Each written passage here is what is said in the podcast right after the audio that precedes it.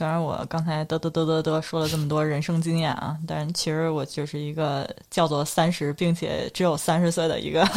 对漫画内容编辑。然后我现在就是公司是一个算是国内作品出的非常优秀的一个漫画公司，这不是自吹啊，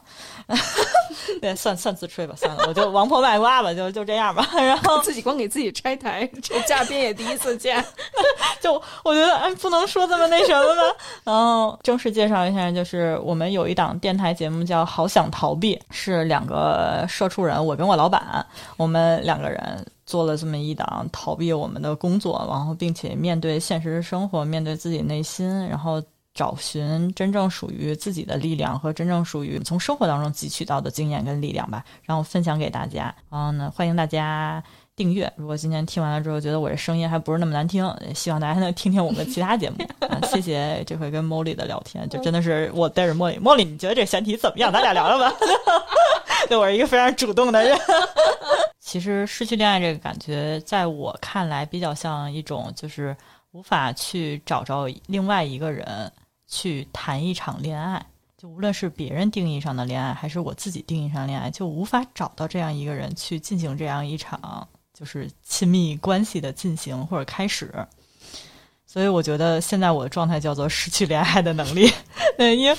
因为我会，我会怎么？就是如果有人出现了，然后我对对方很感兴趣，就是我可能会去接近或者跟他聊天儿，然后聊着聊着，我会从这个人身上，从他的言谈举止当中，会会感受到一些跟我不一样的观点跟看法。但是我会逐渐在一个比较好的一个，嗯，也不叫峰值吧，就是比较好的一个判断上面，慢慢慢慢慢慢往下降，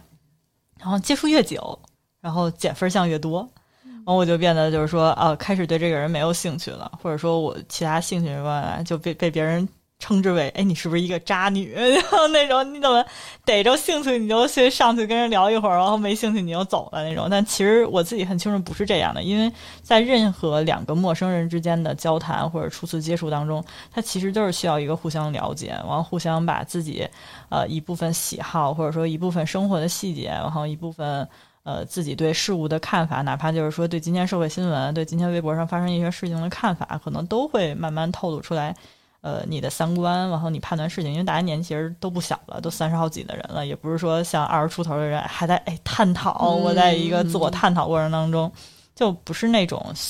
嗯，非要说我们俩人得共同一起成长进步，其实属于一种相对来讲比较希望能找一个三观比较明确。然后他自己也比较清楚，我对我的亲密，他对他的亲密关系是一个什么样的要求，然后我们是不是能走进一份关系？所以我现在发现，就找不着这样的人特别难，找一个三观特别清楚的人就非常难。然后找着一个很清楚我想要什么样的恋爱关系，因为我接触到的人，有人就是我去跟别人调挑起恋爱方面的话题，我收到反馈大致可以分为三类，一类人告诉我说，就是恋爱关系就想这干嘛？就谈你就好了呀，就是对上就可以了。就是喜欢为什么不上？成年人看见了就要上。对我一一类是这样，就非常干脆，非常直接，就被那个日本人称之为肉食系，那就猛虎扑食一样的那个感觉。然后还有一类人就是呃呃，我感觉我可能比较卑微。我可能外貌不是很好，或者说我现在这个工作可能也不是很好，这个我现在这状态不适合再要一份关系给我加重负担了，嗯，我我现在就不恋爱，我不需要这一份。然后还有一类人就是，呃，恋爱这个恋爱这个课题需要一二三四五六七我要攻克，然后这个对方只要在我这个一二三四五六七里面没有达成一二三四五六七，我就没法跟对方在一起，这个非常严苛的这种，就类似于相亲一样。那有车吗？有房吗？然后那个怎么怎么着，父母双亡吗？就之类的，就这种。然后我就觉得啊，也也行，也是一种，就是考验自己对方是不是能幸福生活到一起。还有一类就是，呃，我我清楚我现在是什么状态，我清楚我不想要什么，但是我不清楚我想要什么。就是我不知道，就是我感觉啊，就是清楚自己不想要什么，已经是很好一件事情了。但是想要什么，并不是不想要什么的补给。嗯嗯，所以我觉得可能我身边遇到这四类人，我觉得我跟哪类人可能都得错开一点儿。然后这个错开一点儿，可能就是我感觉没有办法跟这个人走进亲密关系，或者跟这个人走进亲密关系，我要走好长好长一段路。然后这段路，我是否能确定说，嗯，能不能坚信自己跟他一起去走过这段他去寻找自我的路？因为我已经找完我自己了，就是我能不能去陪他寻找这段路，或者说我们俩在一段亲密关系当中去寻找这段路，是不是能一直走下去，或者说能开始去找着一条路，我们一起走这条路？所以我现在就是一个相对来讲在恋爱关系上比较迷茫的一个人，我不知道说，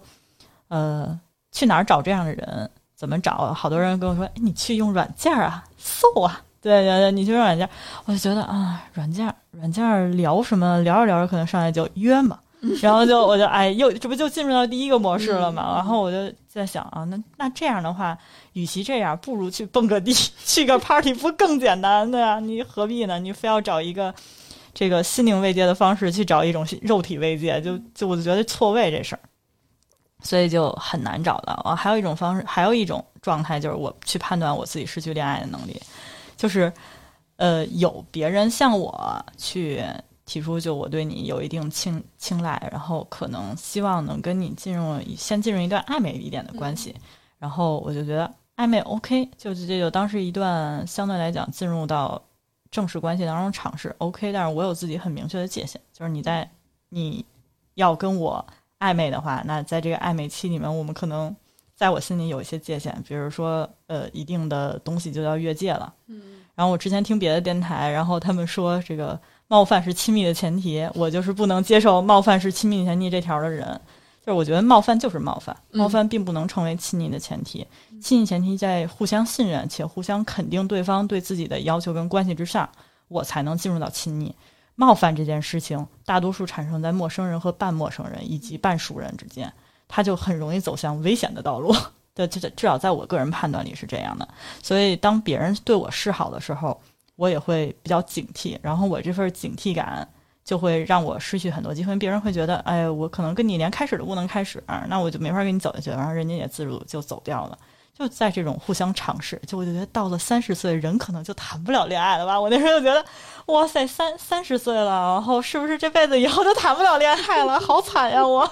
那就怎么着，这份关系我还是很希望有的，因为一个健康的恋爱关系其实是挺享受的，也是能满足很多心理需求，也满足很多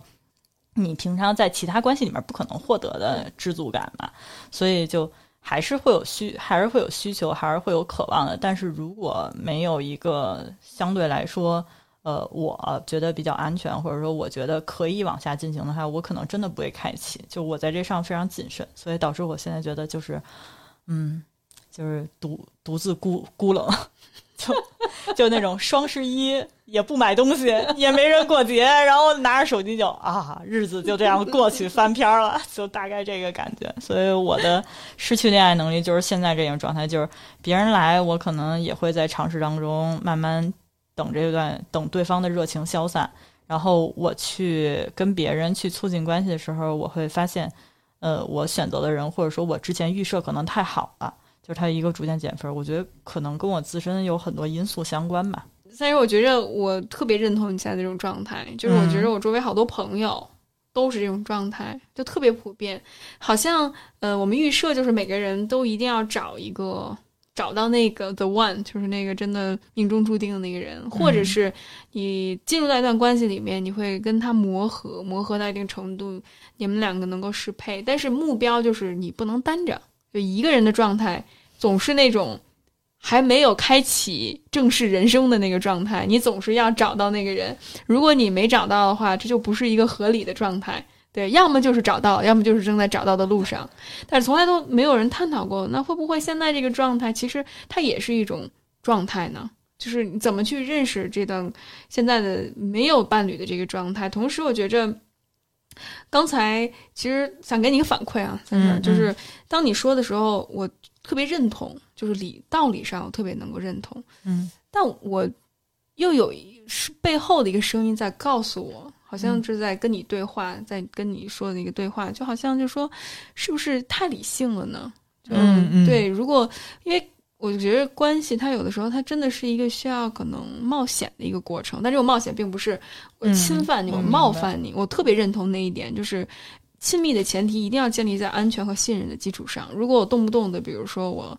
与做一些身体上也好，或心理上越界的事情，或者是打破我们之间信任的事情，那这是完全不可以的。但是冒险可能就意味着，比如我还不太确定这个人是否能够跟我在一起，或者他是否满足我所有的标准。那在那一刻，我想去试一试，没准儿可能和我想象当中的不太一样。那我感觉可能就是对你来说，是不是这种控制感、这种可测性很重要呢？我可以这样理解吗？嗯，怎么说？就是呃，其实我没有很强的控制欲，然后我也不会说希望在一段关系当中控制对方，因为我之前的每一段关系，就是我现在目前为止应该单身了大概三年左右了。然后我之前的每一段关系其实都是相对来讲比较，就是给对方足够的个人空间，就是我们都是互相有各自的自由空间，然后会在一起，然后在我们两个人之间再建立一个空间，大概是这样的一种关系。所以其实我感觉我应该没有那么强的 控制欲吧，可能前任会不停的就就批评我，你才不是啊，那就看对，那就看对方了，就我我自我感觉可能比较良好一点，对对对。然后我是觉得，其实刚才你说到那点，说太理性了，我我很赞同这件事情。就是我觉得确实对于关系这个事情，我经常会考虑，因为太多的考虑了。太多的想的结果性了，所以我就开始失去了感性那一部分。这也是为什么觉得我现在不能恋爱，是因为我我的感性去哪儿了？就就我的激动、我的心动、我的尝试、我的冲动、心跳那些都去哪儿了？就仿佛消失了一样。就。我也不知道该去怎么寻找他们，而且我现在其实不太明白我怎么踏出这一步。就当别人跟我说：“哎，你你可能跟这个人相处的时候，我能看出来你喜欢他，但是为什么为什么你们俩之间那个关系就非常客套呢？非常疏远呢？”我说：“我觉得其实，在我的判断范围之内，我已经我已经在努力了，就我已经在对我已经在尽量的让自己去表达自己的喜爱了，但是在对方听来可能。”你没有那么的喜欢我，或者说你没有表现出来你是超越于友情或者超越于其他情感的接触当中的喜爱，然后我就迷茫，就真的迷茫，就嗯，我的感性去哪儿了？飞了吗？就抓不着。那你觉着，算是对你来说，这种真的爱一个人，或者是让你愿意去从自己的舒适圈里面，或者是去放手一搏、纵身一跃？的那一个感受，之前有没有体验过呢？之前哦，对我还有一个特别那什么，之前进入每段关系基本上都是被告白的。嗯嗯，对，就这个可能一大缺憾吧，所以就特别想自己冲一把，快让我谈一场疯狂的恋爱吧，就棒读就。嗯，那那种疯狂的恋爱，你想象当中是什么样子呢？就理想当中，如果你去。不去考虑，就是现实生活当中任何的现实情况。当你真的遇到了，你觉着刚才你说到的那些条件的那样的人，就是其实会跟我刚才那个条件会有一些相悖的地方。就是我觉得它应该是一场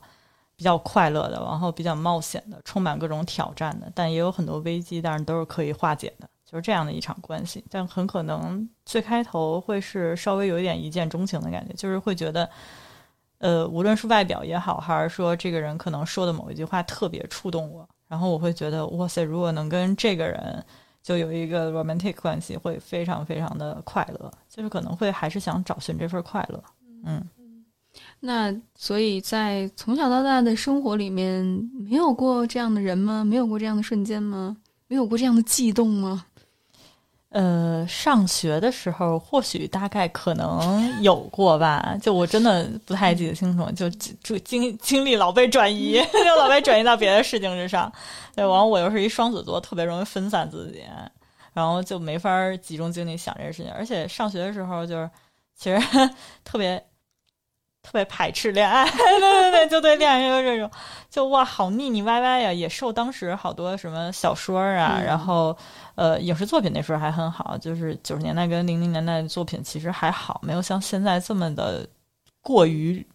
这个繁盛了。然后那个时候就比较好，那个时候证据比较多一点，所以受那时候影响，就觉得就是路人看乔丽一真恶心，就是那个状态。就上学的时候一直处于这种状态，没有特别强烈的说想去喜欢一个人，然后陷入某一种关系，倒反倒是把自己的呃浪漫关系去投射到其他的小说作品当中，或者。投入到其他的一些文文艺作品当中，会觉得，啊，那一份恋爱它离我比较远，但是又比较安全，然后我也不会去在我自己身上做实验，就这种感觉。嗯嗯，哎，那你三婶，你既然说到了关于从小长大的那个环境，要不要聊一聊？就是你大概家庭是个什么样的？比如父母之间的关系会对你有什么样的影响呢？嗯，我觉得原生家庭会影响一个人最基础的恋爱观吧。嗯。就是包括对于婚姻的一个观念的想法，都会影响蛮深的。就我原生家庭对于我影响，就是我们家家庭关系跟普遍的，我后来了解到的普遍的，这个我身边人告诉我，他们家庭关系都不一样。我们家这个权力是倒错的，我们家集权在我母亲手里，然后这个弱势群体是我父亲，对 然后我们家家务都是我父亲干，然后然后我母亲就属于那种坐在沙发上啊，你去。嗯，对这种，然后，然后我我父亲可能就是，但是他其实也是一个传统教育之下培养出来的一个男性，但难免会带有那个年代这个唯一教育所遗留下来的那些思想，就没办法嘛，他只接触到这个，就他有时候也会抱怨，就我回家就只想吃口热的，你怎么那么多事儿，你也埋怨我？就是，然后就我母亲就一直在我小时候就是一个特别典型形象，就是那种，嗯，就是就是家里拿着一根。笤帚就跟权权杖一样，就干这个干那个，完了都不准跟我说话，必须得去干这个干那个，你得达到我的这个标准，你得达到我那个标准。就我母亲是一个非常典型的这样一个形象，而且她的控制欲非常非常强。但是她其实她有在，她有身为一个女性，就是身为一个呃六十年代生的一个女性的一些非常脆弱的点，包括教育啊、家庭环境遗留在她身上的一些特有的标签儿。然后，当他弱势的时候，他才想起我父亲。对我父亲就是一个工具、不足的角色。对，但其实我从小沟通比较多的都是我父亲。然后我母亲会给我很多书，因为她会觉得，呃，小孩子很闹，或者小孩子那个说话，就是因为他这个没有素质，完没有教养。那书是最好能给你教养东西，可能父母给不了你什么，那就找一些。更优秀的那个东西能能教给你知识，能教给你想法。就是在我十二岁这个还没性启蒙的时候，我母亲就买了一全套李银河的著作，然后给我看。就她其实也不是非要给我看，她就是买回来放在家里书柜里，然后并且回家时说一句买了新书。你妈这些书看过吗？我没问过他看没看过，他应该是看过的。然后他那时候也是一个呃。三十三十呃也不是三十多岁，四十四十岁，四十岁左右的一个中年女性，可能她也对自己有很多需求，或者对自己家庭有很多那个想法，然后对自己那个丈夫也有很多想法，所以她也买了很多女性专刊。嗯，就是她她是自己会有很多想去了解东西，然后她需要通过外界了解的时候，她买回家的东西，我们家所有书基本都是开放的，就没有说什么分成人能看的书，小孩不能看的书，就没有这种。都是开放的，所以我就阅读到了很多奇妙的知识。对对对，然后这个知识大海拥抱了我。那感谢，呃，感谢那个时候我们家这个读书这个环境还是比较开放的，所以那个时候李银河的什么同性同性恋文化，然后虐虐恋文化等等，就我都读了，然后就真是豁然开朗。在一个你想一个十二岁，从来没有接受过性教育，就唯独可能性教育方面，也就告诉你一个女性可能她会在这个。呃，十二岁左右里迎来初潮，嗯，这你可能会迎来痛经啊之类，也就这些教育了，就就吃了顶了。学校根本不会教你，人顶多教育一下男的有什么特征，女的有什么特征，哎，男女生不能随便瞎接触。那个时候。我们学校甚至还是会传着这种男女生坐同一个凳子就会怀孕啊，就你要就这种，就哎，我天呐，这可是个一线城市，北京的，我北京的城里的学校，他都还没有把性教育这一块做好基础教育呢。但当然随便吐个槽啊。然后那时候看书，我就已经是属于超越了我们班所有同学当时的 KOL，超越我们班所有同学的这个性知识。就之前网上有一张图，说什么性知识是。宇宙大海，然后 性经验零，然后然后性性癖一本书那么厚，对，就大概是是那种那个搞笑图的感觉。所以那个时候就了解到了，就是爱有很多种方式，爱有很多种表达，爱甚至于可以发生在不一样的群体当中。哦，性别也不是两元对立的，就太早接触这些了，就完全跟别人想的都不一样，收不住了吧？得 是有点儿，尤其。就是非两元性别这件事情，在我心里扎下一个特别大的认同感，就是导致我中学时代，就是我自打十二岁读了这个东西，然后走向初中，走向高中，我都没有把看待一个人或者看待一个同学，先去去判别对方的性别。判别对方应该属于哪个性别群体这件事情放在第一位，但其实大多数那时候青少年，他们可能家庭教育甚至于学校教育都会，嗯，你要女生多跟女生玩，然后男生跟男生玩，男生才可以多进行一些体育运动，女生要安静的学习音乐、画画。然后那时候我画画很好，但是我体育也很好，就是一个疯，就是疯起来跟疯子一样，跟猴一样的人。然后静下来能画很好的画的那种人就很神奇，就非常莫名其妙嘛，就是就会变成一个你怎么就跟我们认识人都不一样呢？对对对，就那种状态。但我那时候就是就是也没觉得自己有什么不一样，就是你知道，就就是少年真的是很难说逃出自己对自己的那个判别里面去接触外面人给自己的判别，甚至说更远的一些社会价值东西，你没有接触面儿。你只有学校，你只有同学，然后我那时候对对性别又是非二元论，然后就很神奇，然后然后就遭遇了一些其实呃不太妙的事情，但我相信这个事情绝对不是因为我对看待世看待世界的看法是非二元论的，所以导致了这件事情。我这个肯定是。就是我相信他不是这样的，并且我也不希望说有人有有做父母的人觉得就是啊，就是因为你小时候你家长不管你，然后让你看这些杂书乱书，哎，你你才有这样行为。你看你是不是跟同学之间就形成孤立？的我说不是，我觉得不是这样的。就是真正造成这个原因的事情，一定是青少年时期少年儿童从家庭缺少一些爱的支持，然后以及。他个人在成长经历当中遭受到的一些其他方面的教育，然后导致他这种多方面的影响，才出现了我后面经历的校园霸凌啊之类的这样的事情。所以我觉得这个东西肯定不是你不能说一个人他思想宽阔了起来是他成为欺负的原因。我觉得这个不可以的。还有这个，包括奇葩说之前那期奇葩说，还有。最近说就是儿子穿裙子上学的那些讨论的事件，我觉着都是在说这样的，就是现实生活就是可能当你的孩子跟别人不一样的时候，他就会遭到歧视。但我特别认同你的这个观点。但是，就是这是一个结果，而不是一个诱因。对，这个结果是因为青少年儿童缺少家庭的关爱，他们最基本的对于一些人作为人他的一些基本权利，包括他的可以自由表达自我的一种方式的陌生，所以这些是家长或者是学校甚至社会的责任。但这部分。责任是我们这个时代没有看到的，或者是没有尽到的这些责任。所以，如果我们把这些问题归结于孩子的某些表现的话，那这就是完全推卸责任的一种方式。嗯，那既然说到，嗯，算是你经历过校园霸凌的事件，那要不要去分享一下？那这个部分对你造成了什么样的影响呢？嗯，我经过了很长很长时间的自我和解，然后以及自我探索。我才能走到说，我现在可以非常安全、非常呃轻、比较轻松的把这件事情说出来，然后把我当时经历分享给大家。就是这个经历对于我来讲，就是呃，我是长达一个学期的，就是被霸凌。然后这个霸凌的方式基本上和大家看到的电影上面表现没什么不一样的，除了说这个呃造成一些刑事案件。或者说造成一些过激的这种呃人身伤害之外，其他基本都发生。什么踢椅子呀，然后你走在路上，然后往你身上泼脏水呀，所有的书都给你顺楼上倒下去呀，然后你放学路上会有人威胁你说我要找校外人强奸你啊，等等一系列，就从精神到你肉体，然后你每天其实根本不可能集中精力干任何事情，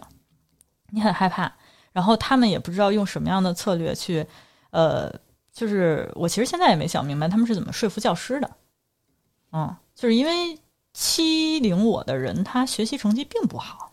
就我不知道他怎么跟老师达成了一定的一致，然后把座位换到了我附近，呃，更加剧了我被欺凌的这个这个程度。就基本上就是跑到学校的心理咨询室，因为我觉得那个地方是有老师在，长期有老师在，然后我比较安全，然后而且心理咨询室有很多书，我可以跟那儿待一中午啊，我都不用去面对学校食堂，因为我觉得学校食堂有太多的就是不安全感啊，不可测。不可测的这些事情，然后我一旦遇到的那些同学，我真的是心里还是害怕的。这个东西没有办法，你没法逃避，你也没法自己化解。你说真特别横跟人打一架，然后然后你造成的结果你又无法估计，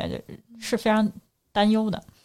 然后我就只好在心理咨询室，然后然后就又看了很多心理学书，就我有同时明白他们会使用什么样的策略去攻击我了，然后会怎样去。就是去去说我，并且并且真的有些有些人，他就也不叫有些人，就是有些学生，我觉得在那个期间，他是很希望随着群体运动的。就是如果有任何一个超过三个人以上的群体出现了之后，大部分学生都是盲从的。嗯，就是他们其实不太想自己选择，甚至说还没明白我是有一个自主选择人，因为在家听家长。在学校肯定要听那些多数人的话，就包括很多，就是你想咱们小的时候，这个学校一旦说选什么班长，选什么那个课代表，不都是什么举手表决？呃，少数服从多数，这个观念其实一直在他们心中存在。就这个群体跟随观念，就是乌合大众这件事情就不可避免的会产生。然后这个霸凌就变成许多人的漠视和这个漠视促进的。一两个人的强势，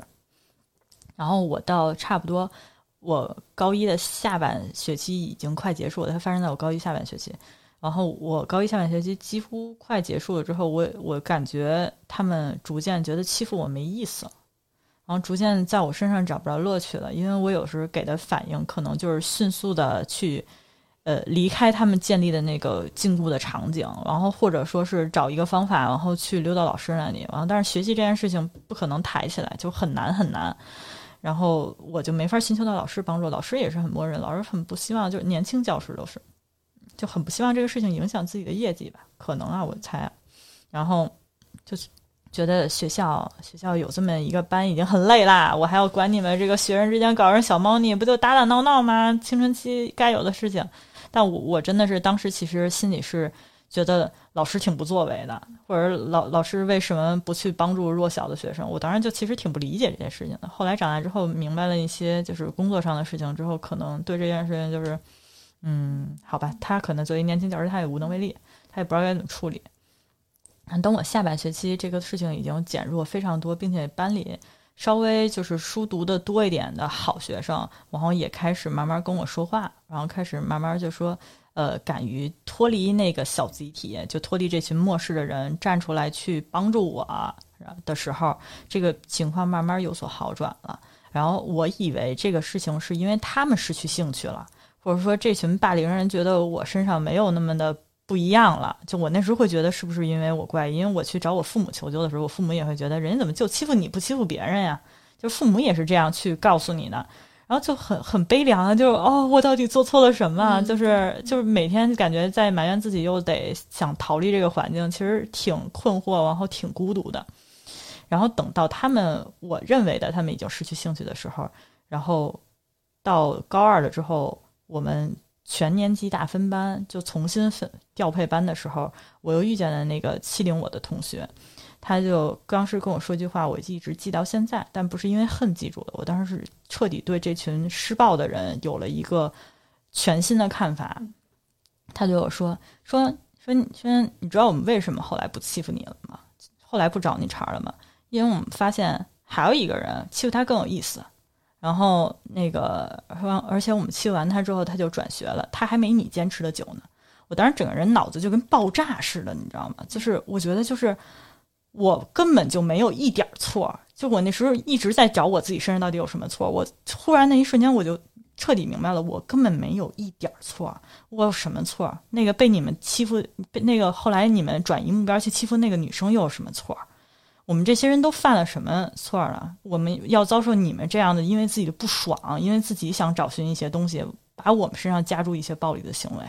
就我当时就彻底看清了，说这群施暴人，他们心里就是缺失了太多应该别人投射到他们身上的关注跟爱，然后导致他们用一种非常非常极端的手段表现在别人身上，然后表现在一些相对来讲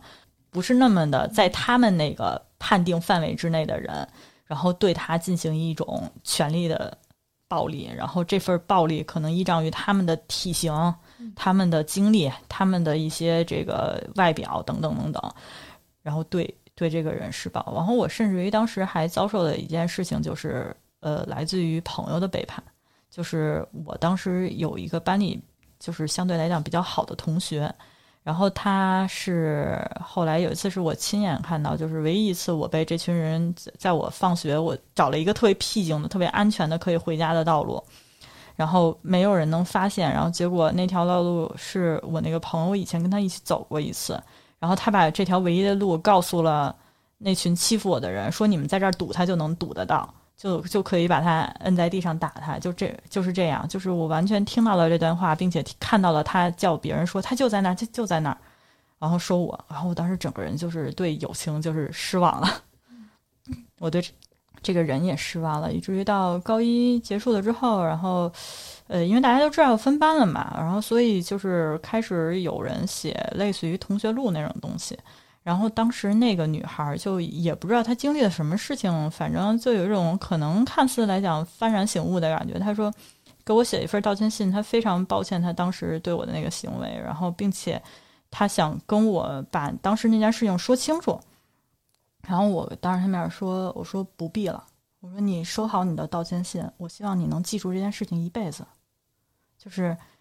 你所做下的事情，你一定要记住。虽然可能当时看起来我这人有点狠，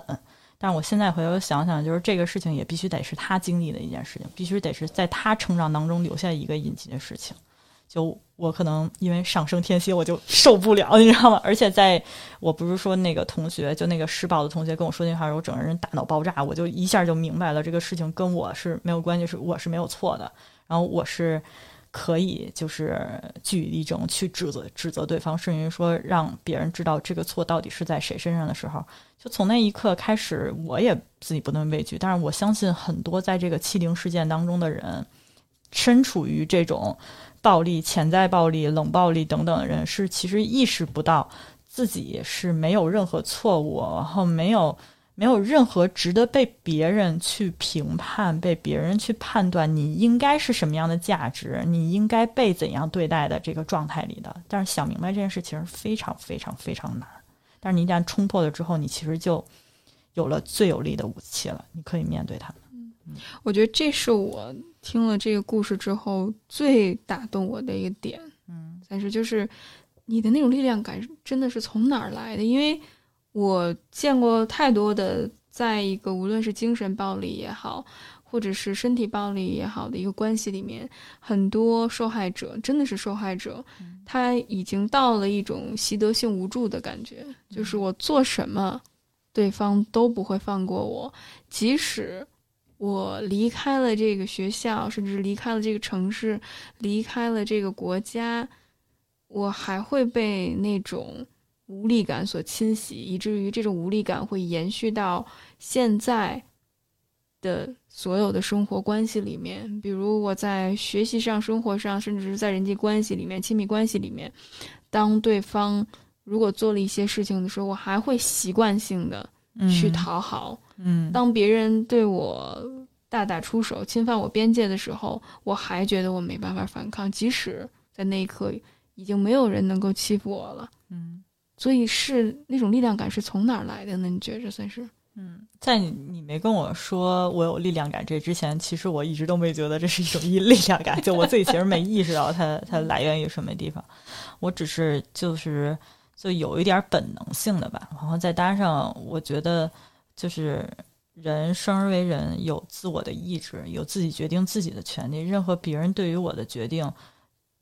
就是。它能影响我，但它不可以决定我的方向。然后，如果对方特别特别强烈的干扰我的时候，我会分，我会非常本能的排斥这件事情。可能一部分是在于我阅读的书目在潜意识当中拯救了我，另外一方面就是呃我在当时确实是一个孤立无援的一个状态，然后我在那个孤立的环境当中，就是不停的就是呃很脆弱，然后再站起来，脆弱站起来，然后在这个不停的过程当中，可能自己找着了一个最好的、最坚定的一个站立的方向，然后我这个人就彻底站直了，就是。我行走起来就没有那么的艰难，也行也是属于自己把自己腰板给打直了吧。但是我觉得，这个真的就是，如果我能总结出来，或者说如果我能分享给大家是怎么在这个过程当中变强的话，那可能或许很多人能获益很多，或者自己也能开解掉自己。但是很可惜，我真的是个本能，就 是就是不然的话，然后我我还能就是我也想帮助更多人，因为因为我当时觉得。我那个选择转学的同学，那个女孩跟我一样，她是我们班后来转来的一个转学生。然后，因为我们学校当时离另外一个美术附中特别近，就是你要么选我们学校，要么选那个隔壁那个美术附中。那个美术附中非常有名，就是基本上你进的那个美术中学，你就是上美院的料。然后，然后我也画画，他也画画。然后他当时受霸凌的时候，然后他就受不了了，很脆弱，很脆弱。然后。他跟家长可能，他跟家长沟通完了之后，就迅速转学转到那个学校了。完，我当时跟家长沟通之后，家长不是无效嘛，然后我就只能自己，我就只能自己挺过来。然后我也，我也，我当时就也没有想到说，我还有一种选择，就是我转校，我也没有选择。然后后来很多很多年之后，然后我再去问我，问我母亲，问我父亲，我说为什么当时不去帮助我？你们是没想到方法吗？还是你们想的别的事情？我母亲当时是觉得，就是说这帮这就是当时欺负你那两个孩子，就是典型家庭非常差劲的两个孩子，然后他们的父母基本不着家，然后一个人是家里非常有有钱，但是父母着家，他很少缺少爱；另外一个女孩就是父母非常恶劣，然后对他拳打脚踢，然后所以就这样两个家庭的孩子，如果如果你要是告发他们俩的话。然后他们俩之后再就是你，即使到其他学校，我们也不知道你能不能适应。然后你在这个学校，如果把他们俩给给这个怎么讲，就是呃给捅出来了之后，他们之后会更记恨你，会对你变本加厉。然后我当时就觉得，我父母选择的是一种看起来非常普世、非常圆滑的做法，但是现在我想是一种对自己孩子就没有起到保护作用。对对对，就他完全没有起到保护作用，并且。真的是还不地不告诉我这事儿呢，你知道吗？对，我觉得就是真的是本来你就是捅被捅了一刀，嗯，三是，你现在是。知道父母这么说，这种这这就直接给你连连环连环戳的感觉，而且好像你说到这儿的时候，我看到那个画面，就把自己的孩子扔到动物园，就是那个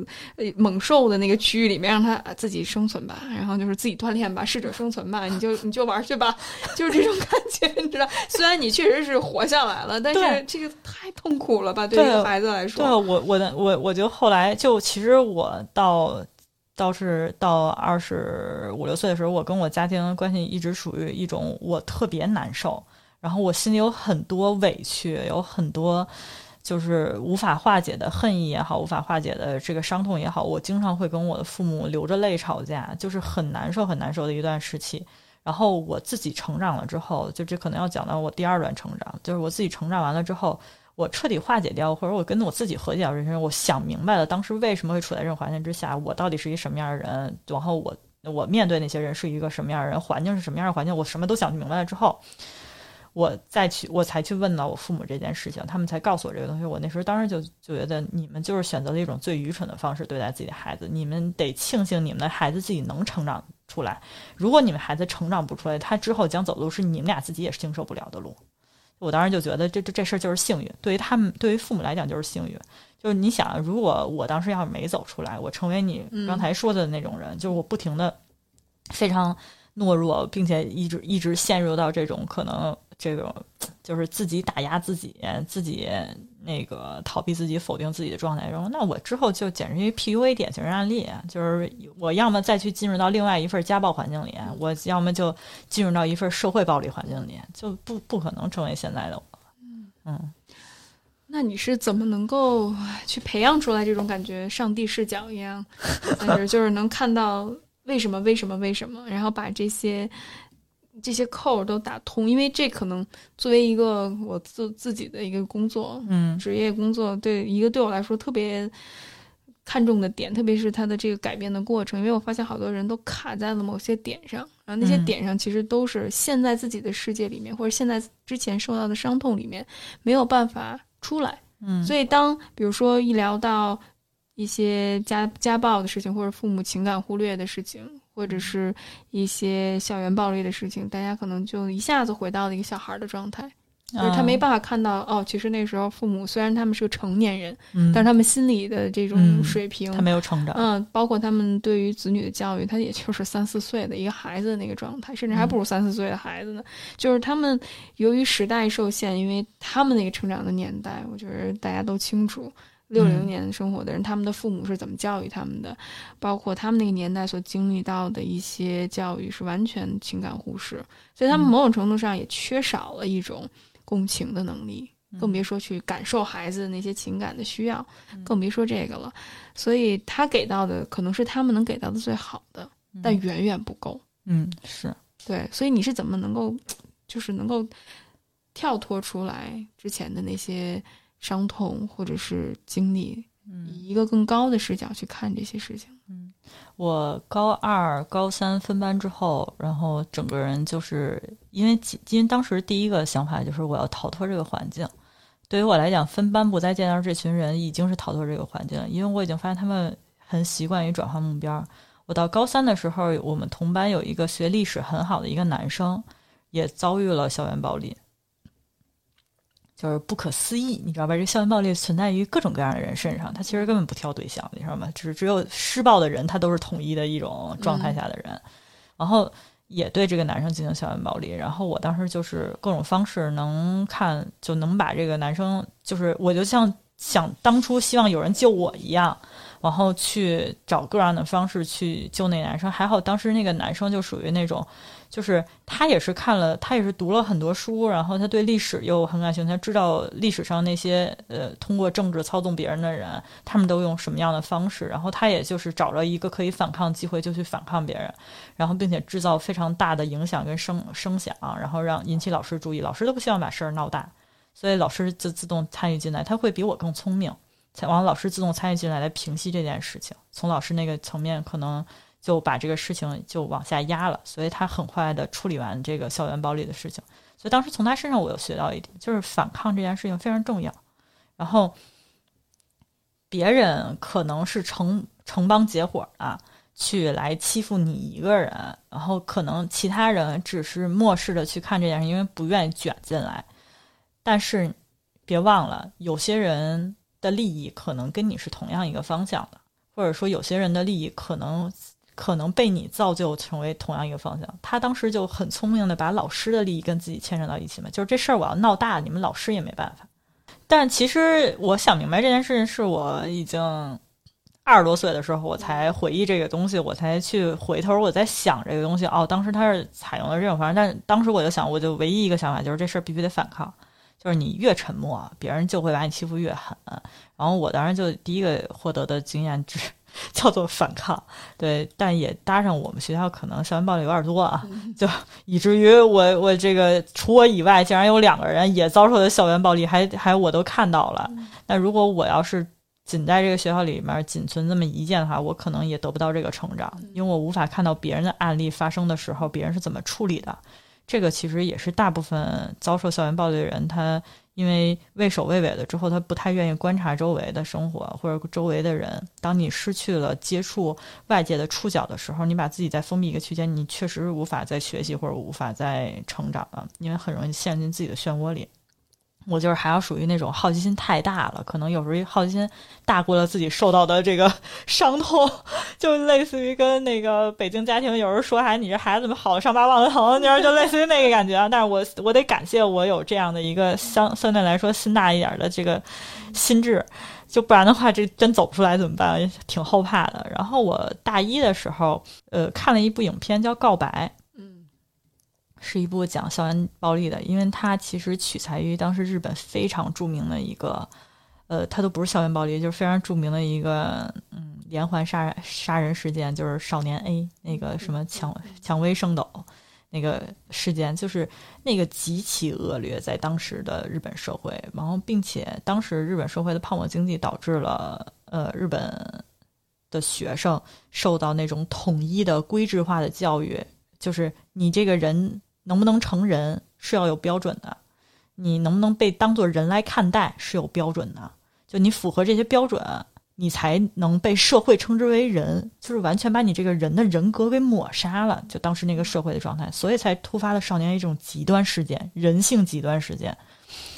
然后《告白》那部电影就是以这个事件为基础来去把它化解到一个校园事件当中。然后去来讲，然后造成了非常严重的后果。里面的每一个少年都没能逃脱这种自我成长当中的威胁，以及失去爱这件事情，失去原生家庭的爱导致了多么沉痛的结果。所以当时我看电影的时候，真的是声泪俱下。就我觉得把我以前的那些所有的不好回忆都唤醒了。然后我去看它的时候，我觉得非常难受，但是难受同时其实也发泄掉了我一部分非常负面的情绪。就我觉得它得涌出来，就我觉得这个东西，我身体就像一个容器一样，它一定会慢慢慢慢堆满我，然后会堆到我的嗓子眼儿，会堆到我的眼睛附近，然后它就像泄了的大坝一样，哗就出来了。然后也很感谢，就是身体有这样的一个循环或者排泄的机制，它可以让我涌出来。然后我涌出来之后，我就会清空一部分这样的情绪，然后有清空的这个部分，我才能填满其他的东西。可能这个东西说的有点意象啊。嗯嗯嗯。然后我就是呃三度看这个片子吧，大一的时候第一次看这个片子，哭的不能自已。然后我觉得就是恨啊，就真的是恨，纯粹的恨。就是我就觉得很好，因为那个影片最后给的结局就是，呃，被害的老师，然后用最原始的这种，你们不就是失去爱的孩子们？那我让你们最在乎的东西也失去，因为我最在乎的东西失去。这我不得不说，那个电影导演真的。他或许可能也是有这方面经历，或者是对对对，他真的是用一种像恶魔法典一样的这种方式来去教来去教训这些人，所以我那时候就觉得我是不是一个 邪恶的 evil 的一个人，因为我真的在里面就是从恨生出了一些爽感，就是觉得当时那个泡泡被吹碎了，就是啪的那一下，我心里就有一种看到了吗？这就是。别人给你造成的伤害，你给别人身上也造成这样伤害。当你自己意识到的时候，你知道有多痛吗？就是我当时整个人是这样的一个状态，在不停的反问，反问一个假想对象，反问当时对我施暴的那些人。就这个状态，在大一去看这部电影时候，存在的是一种恨意。然后第二次看这个电影，是我已经呃工作了，工作一年，然后我又去回味了一下这部电影。然后回味这部电影的时候，我已经没有那么多恨了，但是我对里面的那些霸凌的情节还是有很强的触动，就还是忘不掉，还是能一下唤回当时的那些记忆，就是它依旧如此的鲜明。然后我就觉得这个东西可能我一辈子都忘不掉了。那我忘不掉，我该怎么和解它？我不能总让这件事情留在我心里，就是老膈应我，或者说他他老让我觉得我自己难受，或者我去否定我自己。我不想成为一个否定我自己人，我也觉得否定我是一种。不舒适的方式，就我很有强烈的不适感。我当时的想法就是，我首先要解决这种不适感，就是特别不舒服的感觉。然后我就再去看一些就是认识自我的书籍，然后我去找寻说，呃，一些小说也好，就是一些文学作品也好，我在看说时代给予人的一些伤害，然后人在群体当中到底为什么会衍生出来各种各样的行为和想法。然后从这个里面就认识到了房间里的大象这个概念，然后我就明白了这个群体它是怎样产生的，就是我明白了说他们为什么会成为这么快速有力量的一小撮人，他们是又怎么从自己去那个去霸凌别人的，然后包括乌合之众，然后这些东西出现了之后，然后我又明白那些末世人他们为什么会去怎么选这么去选择，然后就通过这些东西就慢慢再去回想过去。因为你忘不掉，忘不掉就去回忆它，去找开解自己的方法。然后你不可能不去面对它，它都存在了，你忽视它是不行的。你忽视它，你忽视它不如去解决它。所以我当时就是再去靠了解群体跟大众在这上面到底为什么做出这种行为，然后再去把这件事情化解。但其实当时选择看那些书，并不是为了拆解这件事情，只是因为这个东西在我心里一直有不适感。所以我去阅读这些书，然后阅读的过程当中再去想到说当时自己被霸凌的那些事件，完我才明白啊，这群人当时这么想的，然后他们这么漠视，就就 OK 好吧，就可能如果我要是在那个群体里，我要第一次遇到这种事情，我大概率也是漠视的，就是这人之本性，你你逃脱不了的。就他可能相对来说比较绝对一点吧，但是但是我知道那个状态可能如果换在我自己身上的话，我可能逃脱不了。然后这是第二次，第三次看的时候是有一年北京国际电影节，然后我就觉得不行，我得去电影院看一场电影，因为它对于它至于我来说，它给我的力量，给予我的启发，其实超越于别人看这部电影。别人看这个电影可能就觉得，哎呀，真爽。就是或者说，就是就是，哎呀，这个邪恶法典，日本典型的这个手法，这一系列电影，然后你看日本社会就是存在这种校园暴力，你就非常那种，就是，哎，他们才是那种真的上帝视角，你知道吗？就不知人间疾苦，你知道吗？哎呦，我天呐，就然后，然后我再去第三次看这个电影的时候，我就就是流了一次泪，然后并且流泪的时候脸上没什么感情，就是感觉那个东西最后就出去了。就是很明显感觉那个东西就就那股郁结就这样就出去掉了，然后等到看那个时候，我就再看这部影片，我其实在这部影片当中看到了别的东西，看到了可能就是呃每个人生而为人对于爱的需求真的是太过强烈了，然后爱这个东西是人不可能从自己身体里摘除的东西，你越强烈的需求它，它就像指尖流沙一样，一定会。一点儿也不剩，然后如果如果你小心呵护它的话，它也有可能有一天就会消失掉。就是如果你呵护它的方式，你寻求它的方式，一旦有一些偏差，一旦有一些就是嗯，怎么讲，也不叫不良的影响吧，就是一旦你的操作方式失败或者说不好的话，这个爱就会变成恨，会变成嫉妒，会变成各种各样负面的情绪。就我当时就感觉，就我当时有一个感觉，就是我觉得情绪是非常互通的，他们之间自由的转换跟变化。就是你能说爱都是绝对的好吗？就也不是，爱也可能产生出绝对的坏。就是那个时候，我就开始从这部电影里面看到更深层的意义，看到看到了看到了人对爱的这种需求，然后以及爱它本身就是它没有对错，完全就是。人对于它是怎么拆解、怎么理解、怎么表达它的，嗯，就是这样一个。就仔细回想啊，只有这样一个过程，我逐渐跟自己和解，然后通过这部 感谢这部影片，就通过在它里面，然后不断的我因为在找难受，就是我自己找不舒服，然后。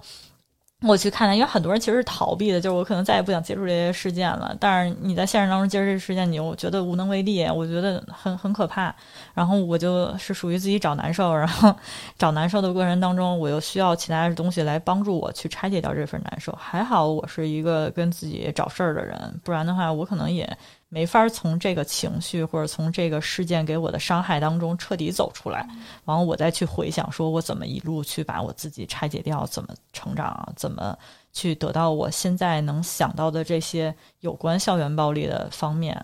就不然的话也不会成就现在的我了。嗯，哇，我觉得是这段分享太精彩了，算是就是，首先我再重温一遍这个电影，因为我之前只是以一个非常 上帝的视角，就是哇塞，日本社会怎么这样。不知人间疾苦，不好意思，没事儿没事儿，我特别喜欢这种重新发掘自己的那个 take it for granted，就是那个何不食肉糜的那那一面，对。呃，我我，但是我我觉着呀，这就是你刚才的分享，我一直在尝试去梳理它的这个 change process 到底是什么，给我的一些启发，还需要带入一些我自己的一些工作上的经验哈，嗯，呃，包括其实你说的一些点，也让我自己在看清了一些我现在所经历的，遭受过别人的伤害，没有完全恢复，嗯，但给了我一个很高的视角。嗯，去看，就是与其还是陷入在那种为什么他这么对我，他对不起我，或者他对我造成了什么样的伤害，我我能够有一个更高的视角，把把我自己抽离出来，我觉得这是能够让我感觉舒服，或者是有一个不同的可能性和选择的一个很重要的部分。但是我特别认同关于这种释放情绪的，就你看了三次，然后有三种非常不一样的情绪，从一开始以恶制恶，然后感觉有一种爽感。到最后，就是他就是一滴眼泪出去之后，一下子和解的那种感觉，我觉得真的是一个太奇妙的一个过程了。可能有些人花几十年接受心理咨询，相当于你看三次这个电影能够达到的一些效果。因为很多人看很多的书，我会觉着非常有用。当然，知识能够帮助我们，比如说刚才三是你提到的，你去阅读，你去。甚至是可能跟那个时代的人去聊，你就会发现每个人都受自己的时代所限，特别是有一些政治创伤或者时代性的创伤，对，给人造成的一些影响，原生家庭的一些伤害，代际的遗传，这些东西都是没办法。你说我能够去以一个在自己的一个视角上理解，但是你能够通过阅读能够感受得到。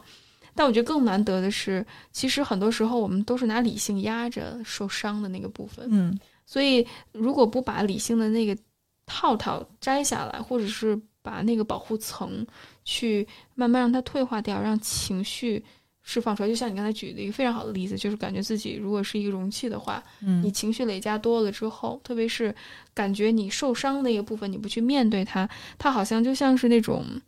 就是制造垃圾的那个积聚，它因为它一直敞开着，所以它病菌啊，或者是一些炎症，它一直在。从里到外一直在生长，嗯，所以它这一部分慢慢慢慢慢慢，它一直在去产出这些垃圾，你一定需要去把它不断的去处理，然后去清洗自己的伤口，去面对。我觉得这一点特别难得，而且这个情绪它必定是互相转换的。对我我一直觉着情绪没有好坏，但是很遗憾，就是这种情情感的丰富，包括我们到底是追求快乐。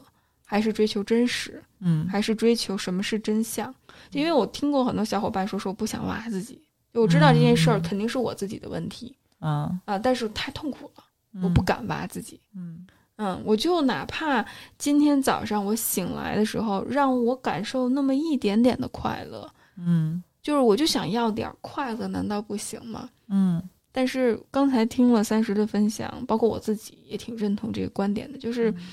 我觉得我们追求的不是快乐，我觉得追求的是一种真相，嗯，或者是我就想知道为什么这件事情会发生在我的身上，嗯。嗯，对，就是我觉得不解决痛，你找不着快乐，然后就是你不能把你的就是就跟说不能带着镣铐跳舞一样，你没法说站在痛苦上跳的还很快乐，那个东西就是像小美人鱼跳舞一样，就是它。他用自己最珍贵的东西换来了双脚，但是他跳舞的时候他就是很痛苦的。你看你拿什么东西去换来呢？如果你这个东西是换来的快乐，那这个快乐是代价肯定很高啊。你只有真正解决掉你现在手上沉重的东西，才能去快乐。当然，我现在说说出来可能是有一种就是站在很高的角度去去有一种跟教化大家感觉，其实。其实没有，因为我知道很痛苦，因为我自己也经历过。就是你面对自己的痛苦，确实是痛苦的，对。但是，呃，我的我的状态就是，我不管，我要寻求真理，我要寻求那个能解决我所有困惑的事情。如果我解决不了我的困惑，我就是非常明确知道，我就是他妈不快乐。嗯嗯，没错。而且那种快乐特别短暂，就是我就是转移注意力。其实我没真正面对自己内核的问题，或者是这个。之前经历的事情就像一个线团儿一样，它一直是团在一起。可能还真不是我们做错了什么，只不过我们被伤害了。嗯，但是你线团如果不拆开的话，你所获得的那种快乐，它只是像一个止痛片儿一样，让你暂时忘记。但是那个真正伤疤或者是那个病灶，它没有被看到，没有被治愈，所以这痛苦是肯定的。你快乐的。背后是痛苦，但是如果你真的去面对痛苦，其实可能痛苦给给到你的是更大的痛苦，或者是暂时更大的痛苦。但是当你经历过这一切，你获得的那种快乐是，我会觉得是非常非常平静的。对，我觉得人其实，哎，人其实能获得平静，是成年之后非常希望 的一种状态，因为就是平静如止水，真的是一个非常舒适的状态，它比任何情绪大起大落的波动都要好。就到现在可能才感觉，就是平静真的是一种非常舒适的状态。以前会觉得哇，快乐，我要天天寻找快乐，对。然后你会发现，你会发现这个快乐就是峰值啊！你下接下来就要见见就要面对谷了，对呀，就是你不就要跌下来了吗？对对对，而且我们其实如果从生理上看的话，其实人就是在上上下下之中寻求一个平衡的过程。就我们不论是我们的情感的这个。系统也好，或者是呃，这整个神经系统也好，其实都是寻求一个平衡的。就人是没有办法去处理不和谐，大家都会觉得哇，那那个大起大落多好，或者是 总是每天尝鲜儿多好。其实不是，虽然我们有新鲜的需求，但是我们终归回归到人他最核心的一个规律性的东西，它还是平衡。嗯，就是一个平衡的这个状态，这样的话，我们人才不会内在有冲突。往往有冲突的话，就会引起很多心理上和生理上的不适。我们聊了刚才聊到的，就是你一个 KOL 的阶段，就是打开打开新世界的大门，感觉那么放，但同时你又经历过那么黑暗的一段时光，那么收。那你觉得这种又放又收，肯定跟那个神经病似的，又放又收。对，就你觉得对我们刚才聊到一开始聊到的亲密关系也好，或者人际关系也好，有什么样的影响？嗯，我觉得最大的影响就是我很长时间处于一种人间不信的状态。这个人间不信是一个是一个日式短语，对对，它给我们解释一下。对，它其实代表的就是对于所有人性都失望的一个状态，就是知道了人性的恶是什么，知道人性善是什么，然后。所以，对人性这种无限的起伏，然后捉摸不定的状态，并且对于无法排除的恶，都表现一种非常失望，也没有任何期望的那个状态。我长时间都处于这个状态里，然后这个状态里面，只是就是会产生一种，就你难免可能，因为你一直在波动当中嘛，就你就就算我产生在人间不幸，我也不是啊。就我也不是天天就啊就死掉了那种状态嘛，就你肯定还是会有一些生命当中的一些小起伏，然后呢会有一些小的遇见，尤其这个事情可能会存在在你可能刚进入到一个新的环境当中。然后一些新的人、新的气象冲进到你的生活，冲进到你的日常的当中，你自然会随着这个波动去起伏、去改变。就我觉得这个都是很正常的，就大家不用那么二元论，就是这这人他现在是一好的状态，什么都好；人现在是一坏状态，什么都坏，这肯定不是这样，人太复杂了。然后我就是在这样的阶段当中，大部分感情的产生都是相对来讲比较被动的，然后并且我主动去寻求的感情一定都没有结果。嗯，在这样的大概两三段经历过去之后，然后我就对经历感情这件事情表示非常的好累呀，就那种感觉。然后，并且找寻感情，呃，对于我来讲不是那么的必要了。就是我不用非得在别人身上找爱，我也不用非得跟别人创造一份爱，然后来满足我自己。我已经挺爱我自己的了。因为我在长久的一个寻寻在和解的过程当中，我就是在寻找自己。我逐渐找着了自己，知道了什么东西我想要，什么东西我不想要。我想走什么样的路？我现在想尝试什么？我爱我自己哪里？我不爱我自己哪里？然后我都相对来说比较明确，但有的时候可能还在琢磨。就这段过程当中，我觉得我逐渐失去了说，呃，要跟另外一个人。去构建一个关系，说说要跟另外一个人去寻找爱的这种渴求，这个渴求是降低了之后，我就发现是真挺不容易找着人的。对，然后再加上刚才最开头咱说到的，就是我可能过于理性了，就这个状态也嗯也很难促成恋爱关系。嗯嗯，我我刚才听你这段话的时候，我我有一个思维的一个转变，就是。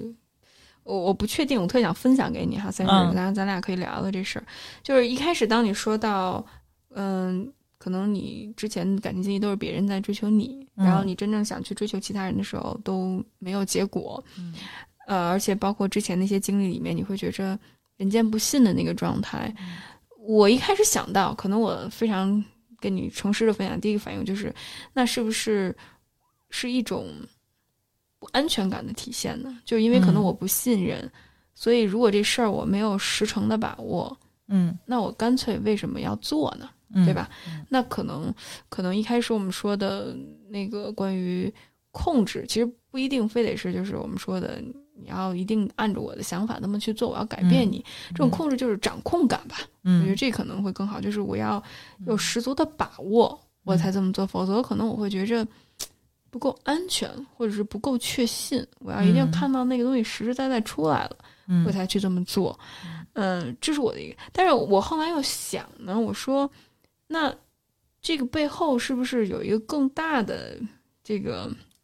预设就是是不是每个人都得要有一个伴侣呢？嗯，懂我意思吗？对吧？就是我我在想，因为我一直这这段时间，我最近读了本书叫《单身社会》，嗯，就是在讲现在整个社会结构的变化，包括婚姻制度的崩塌。其实我们每个原子化的个体，如果有足够的娱乐，包括。友友谊，包括其实我们的性的这个需求也可以被拆分，就是我们把我们所有的需求都碎片化或者打破。其实我们可以用不同的方式去满足自己。那亲密关系一对一的长久的关系是不是一个这个必要的人类真正所需要的东西呢？我现在是画一个问号的，我不知道答案。嗯，对，所以我我我其实挺矛盾。一方面我说，那是不是呃？缺少控制感，缺少掌控感。嗯，那另外一方面呢，又觉着，哎，那为什么非得去找一个人去满足？为什么我不可以把需求打散，就是接受自己现在的一个状态？如果你足够满足的话，为什么不呢？对，这是我的一些想法。嗯，我从第一个问题回答吧。我觉得就是对于控制这件事情，可能康开头有误解。因为我觉得是控制是相对于别人来说，其实如果说控制还存在于安全感的话，那其实是我是对我自己的控制非常的，就是非常的也不叫极端吧，就是就是有对对自己有很强的控制，就是我得是在一个很好的一个自控的状态，我才能敢于尝试一个跟他人建立的关系，不然的话，我要是脱离了这份自控感的话，我会觉得我自己失控了。但其实我没有那么强烈想控制别人的欲望，我觉得这个东西就是来源于安全感，来源于说自我防御机制，对这个东西。然后第二个说是不是真的需要亲密关系？我觉得确实很多东西都被拆分了。然后这个有就是由这个事情，我想到了我一直以来另外一个困扰的问题，也不是都是另外一个，其实是因为这个问题衍生出来，就是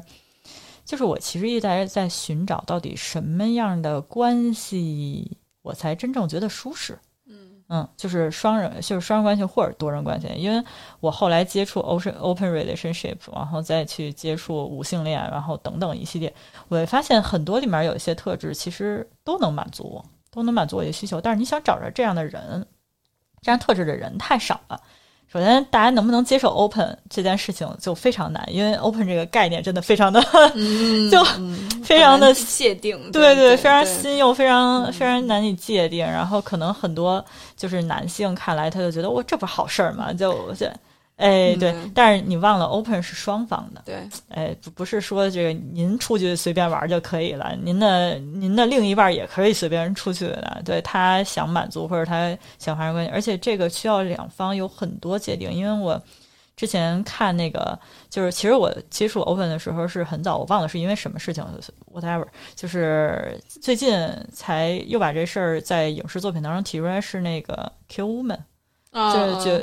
叫什么来着？对对对对对，致命女人。对致命女人里面，其中有一对儿不就是他们俩是 open 的关系嘛？然后并且他们之间有一个约定，就是呃，你要是外面交女朋友，就我们俩之间互相找另外一个人的话，得让对方知道，你得带到家里来，就是得见面什么之类的。我觉得其实这个份关系里面需要两方互相有不同的界定，并且要一直的去。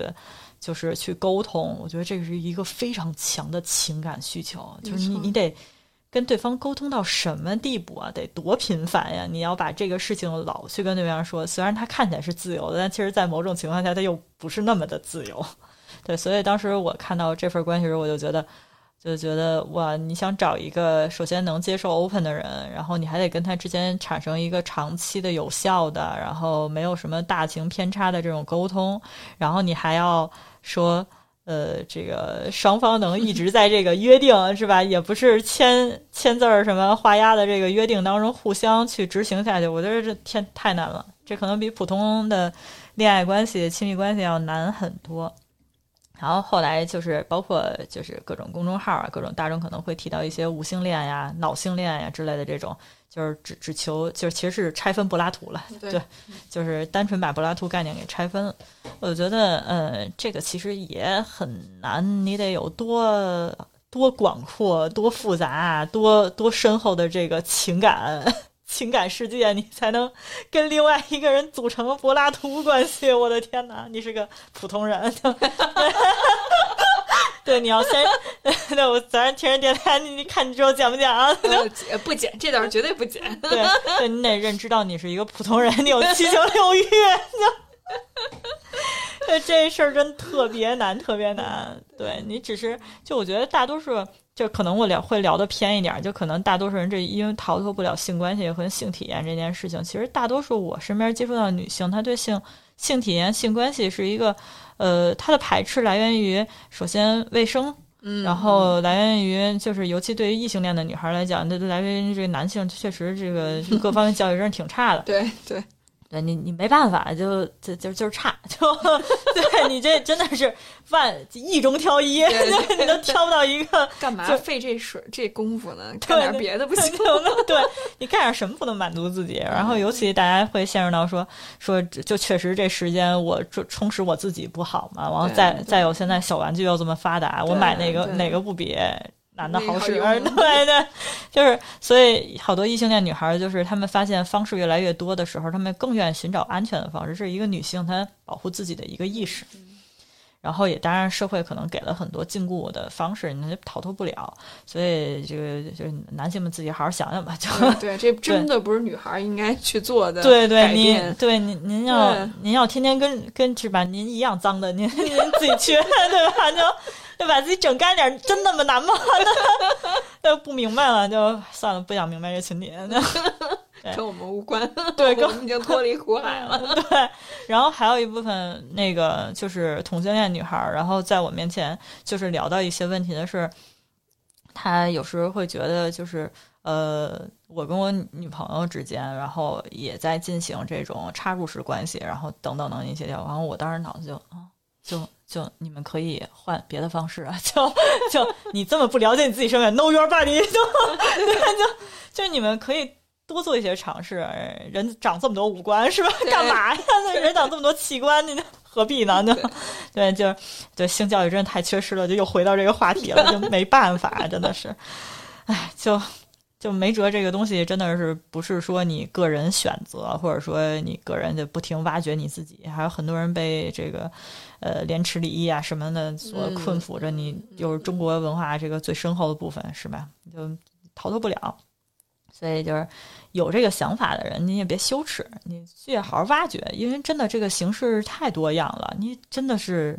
就是找不着哪个可能是你。最舒适、最快乐，然后最能跟对方产生高度共鸣的那个方式，就互相找一找，也不必非得局限在一种方式里面，然后反而局限在一种方式里面，可能会出现一些性别倒错。嗯，这个其实在中国还蛮普遍的这个状态，所以，所以怎么讲呢？就是呃，大家对这个性关系就是带有天生的恐惧吧，然后导致他们的恋爱其实呃。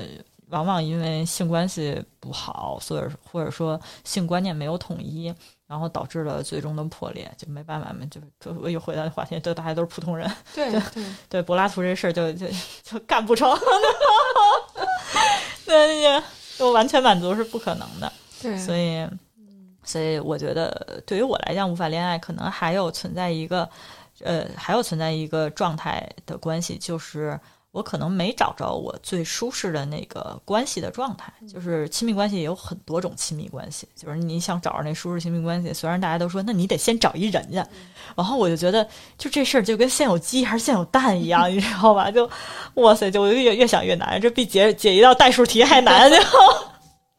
就我就不行了，我就觉得就是这个时间就只能靠，我就只能相信玄学了，就是靠缘分吧。就是缘分到了之后，没准真的有那个特别特别，呃，就是强烈的荷尔蒙爆发的时候，那你自己也控制不住，但就冲一冲试一试，也别也别太畏惧。但是如果没有的话，也别强弩。对对对然后自己状态也挺好的，因为我身边其实也有不少女孩现在都是单身状态，然后单身她有很多事情可以做，然后呢，甚至于有的人忽然发现，就是忽然回到单身状态，他会发现，我靠，我原来可以做这么多事儿，哎，我可以这么享受我自己的一个个人的状态，我有可以跟朋友去干这些事情，因为很多时候。呃，自己的家人也好，自己的长辈也好，都会跟你说：“哎呀，你那些朋友到时候都会结婚，都会生孩子，然后你到时候孤单一个人，你怎么办呀？你让我现在怎么跟我跟我父母 说这种话？我说我准备跟我朋友们一起弄一养老院项目，这养老院只提供于女性，嗯，就全是女性养老院，不让老头子进来。然后我们整个女性养老院全都是服务于女性的项目。我说你不觉得这事儿又挣钱，对自己又好吗？就此处有掌声。对，加我入伙，入伙，我能提供什么？端茶倒水都可以，给我给我一个角落就可以了。对，因为我觉得，就是其实确实很多人会去想到自己的老年该怎么度过，然后呃，没有伴侣，或者说没有那个真正能在你手术单、你住院单上签字的人怎么办？那确实法律不能补足这部分，你也不知道后三十年、四十年法律怎么发展。对，那我觉得这现在只能我看得见、摸得着、能有概念的，就是我要组建一个女性养老院，这样一个项目，至少可以帮助我组成一个类似于就是。互助会，或者说类似于一个大家在这里面，然后通过这个最基础的跟其他养老院一样的制度跟那个条件和方式，我们至少能找着一个共同的居住环境。我觉得是这样的一个状态，所以我就觉得，呃，解法其实蛮多的。对对，我觉得大部分女孩现在并不是因为找到了真的合适或者舒适的那种亲密关系，嗯，他才进入到一段亲密关系，反倒是有一种不安全感的驱动，就像刚才。但是你说到的可能养老的问题啊，未来孤独终老啊，或者是可能其他的，比如说你生病了没人照顾你，虽然可能有伴侣的话，也不一定能够照顾你，但是 大家就一想到就是好像旁边身边有个人就可以解决一切，对，还不一定他是给你救你那人，还是杀了你的那个人呢，对吧？但是我觉着，如果其实大家能够理性的去看这件事情，能够把所有的利弊展示出来，而且女性给。女性更多的选择权，还有不同的可能性的话，我相信大部分女性不会选择走入到亲密关系和婚姻里面，因为我自己的社群里面有好多结了婚的姐姐们，就是四十多岁、五十多岁的都有，然后大家都说说不要结婚。不要结婚，不要生孩子，都是劝退的，你知道吗？劝退帖。但是还是有一些女孩们义无反顾的往前冲。当然，这是一个个人选择的问题，我觉着无谓无所谓对与错哈，因为每个人面临的现实的挑战不一样。但我会觉着，起码给自己一段时间去想一想自己到底想要什么，包括可能在这一刻，如果。你没有对象的话，谁说非得有，对吧？对吧？谁说非得有那么多可能性？你可以解锁呢？那解锁多好玩啊！对对，为什么非得一定去重复这个模板呢？对，就就可能可能我已经变成一个会把利弊关系摆出来，然后去好好面对他们的人，或或者说去分析他们的人。可能我分析完了之后，我觉得那那我肯定选一个利利大于我的人。但是大多数人他可能就没有利弊关系这个概念，他就觉得我我得去干这个。然后或者说或者说我潜意识潜意识里面就是嗯得追求这个东西，然后我就去追求，但其实他没想过说，呃，就是旁边还有那么条路呢，是吧？你干嘛就非得走这条路呢？就是也也不见得是最好路，当然能走好了是幸运。我现在真是觉得，嗯嗯，就是这事儿真的是能走好的是幸运，走不好可能就是一必然。对啊，对啊。而且我觉着，为什么我们总觉着我们是幸运的那一个呢？对啊，我就跟我我我家长当时在校园暴力那件事情对待我呀，你怎么就觉得你孩子是幸运？就就 excuse me，对对，就 bingo，因为这是幸存者偏差嘛。因为你 现在站在这儿录节目，所以是，但万那个可能千千万万个三十四十五十六十七十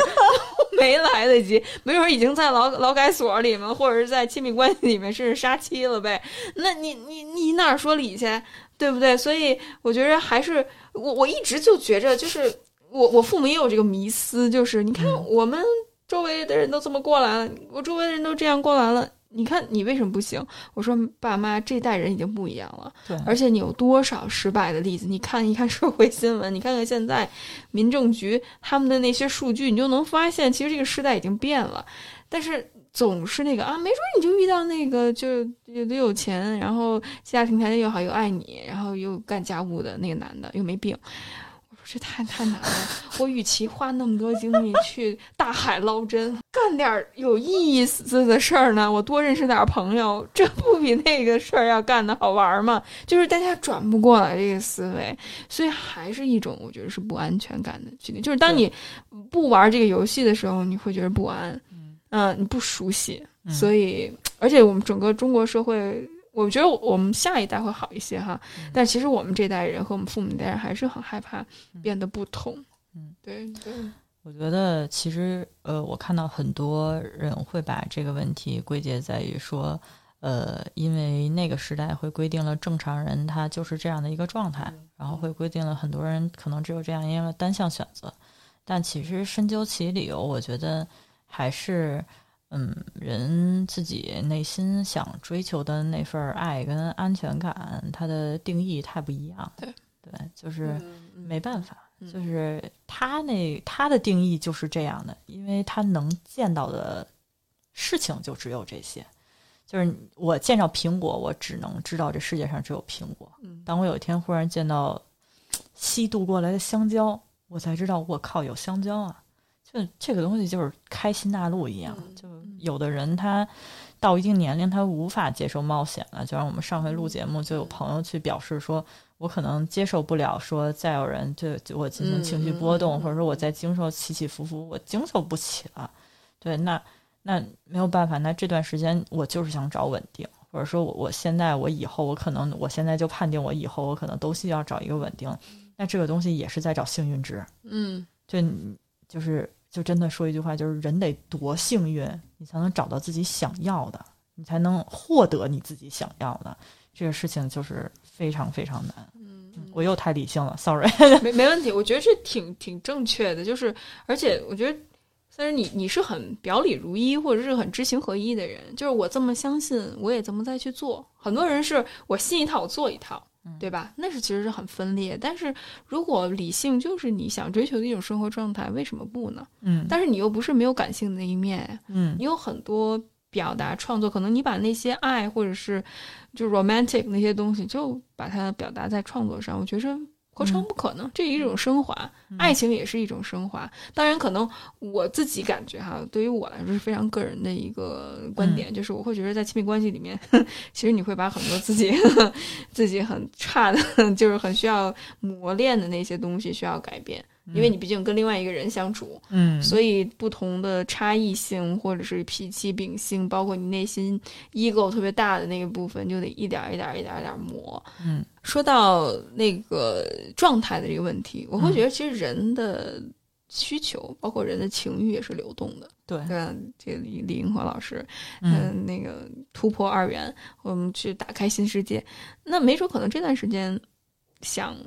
一个人独处。那过一段时间变了之后，那就再变呗。嗯，为什么给自己下个定义呢？一定就是我是个什么什么样的人？谁说的准呢？嗯，对。嗯，我有时候就是我身边朋友会陷入到情绪的那个低落的那个状态里，他会就陷入一种自责的状态吧。就是我我不行，我得打起气来。嗯，但是我现在人好低落呀，我排斥我自己低落。我有时候就会劝他，我说。我说你哭你笑都是你情绪的一种表现，你不要排斥他们。每个人都会哭跟笑，干嘛让自己只能笑着呢？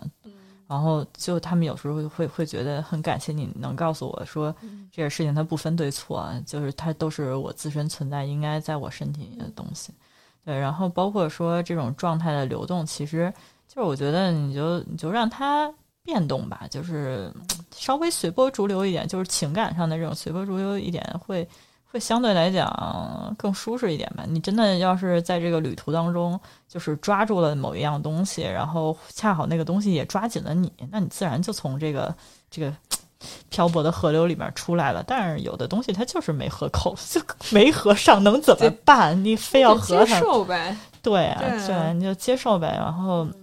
能出来就出来，不能出来的话，没准下一个口就有一个能牵上你的，你就能合口出来呢。对，虽然这个东西可能就是你越想要的时候，然后它就越不在，然后你没有那么想要的时候，它可能嘣儿一下就出现了。这这个东西真的就嗯，难说，缘妙不可言吧？对啊，对啊。我反倒觉得最暴力的是把所有人都放在一个插口里面，就一定要 fit 到一个。一个模板里面，我觉得这是最反人性的、最暴力的，就是一定要有一个伴侣，即使可能在性少数，我们都性多元了，性少数了，我们还像异性恋那个模式一样，就一定要扮演某个角色，或者是什么样的一个模式，我们就往里面塞，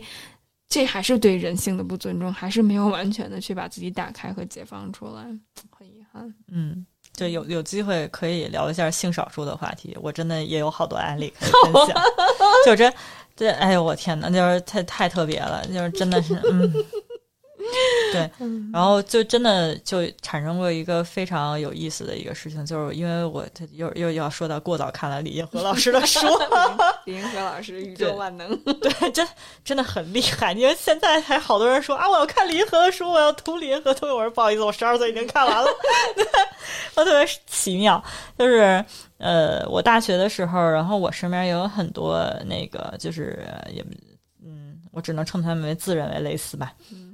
然后他们觉得他们应该在这个模式下，因为他们跟别人不一样。然后我找寻到了我自己的意义，哎，他们觉得就是就是找寻到自己意义。但其实当时我就非常明确了，就是就是我觉得你们就是性别 性别搞错。然后然后我觉得你们可能得先想想自己对自己性别的判定到底是什么样的，你们再想一想自己到底性取向是什么，因为这不一样啊，性别认知跟性取向是两件事情。首先他们当时就是没有把这个事情就是想明白，并且拆开了想。然后，并且好多人就觉得啊，你这个不是不是铁 T 打扮，你这不不是就不是蕾丝 啊？你到底 T 还是 P？完就又开始这一套，我就哎呦，快闭嘴！我求求你了，就我可求求你了，就然后我就觉得啊，好好无聊啊，就 boring。然后等我到时大学毕业了，都工作三四年了之后，然后跟我念一个大学，然后当时就哎跟我说你不够 T 啊，就是这这种朋友，然后回来就看见我，然后他就跟我说说说我当时就是。呃，特别不理解你为什么保持那个想法。我现在出国留学，然后我去加拿大一圈，去英国留学一圈，我回来了之后，发现你当时想法真是太正确了。就是就是我花了这么长时间，我找着了就是正确的理解跟方式。你在大学的时候，你就已经是这个状态。我说多读理科呀，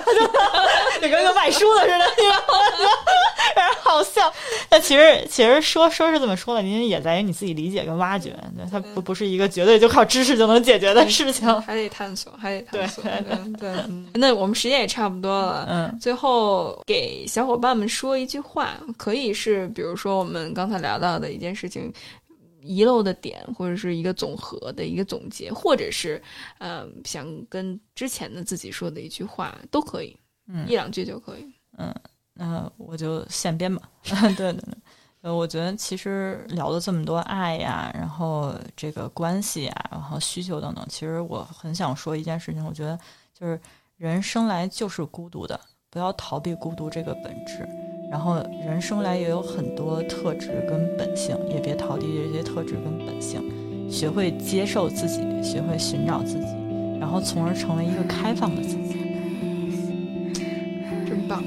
那也期待三十经常做客我们的节目，然后我们已经有好几期节目可以继续往下聊下去了，就关于关于呃女性呃性少数这个部分拉拉的这些事儿，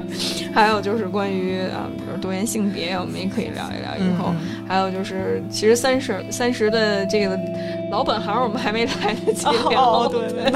没事，我们下一次有机会多多聊。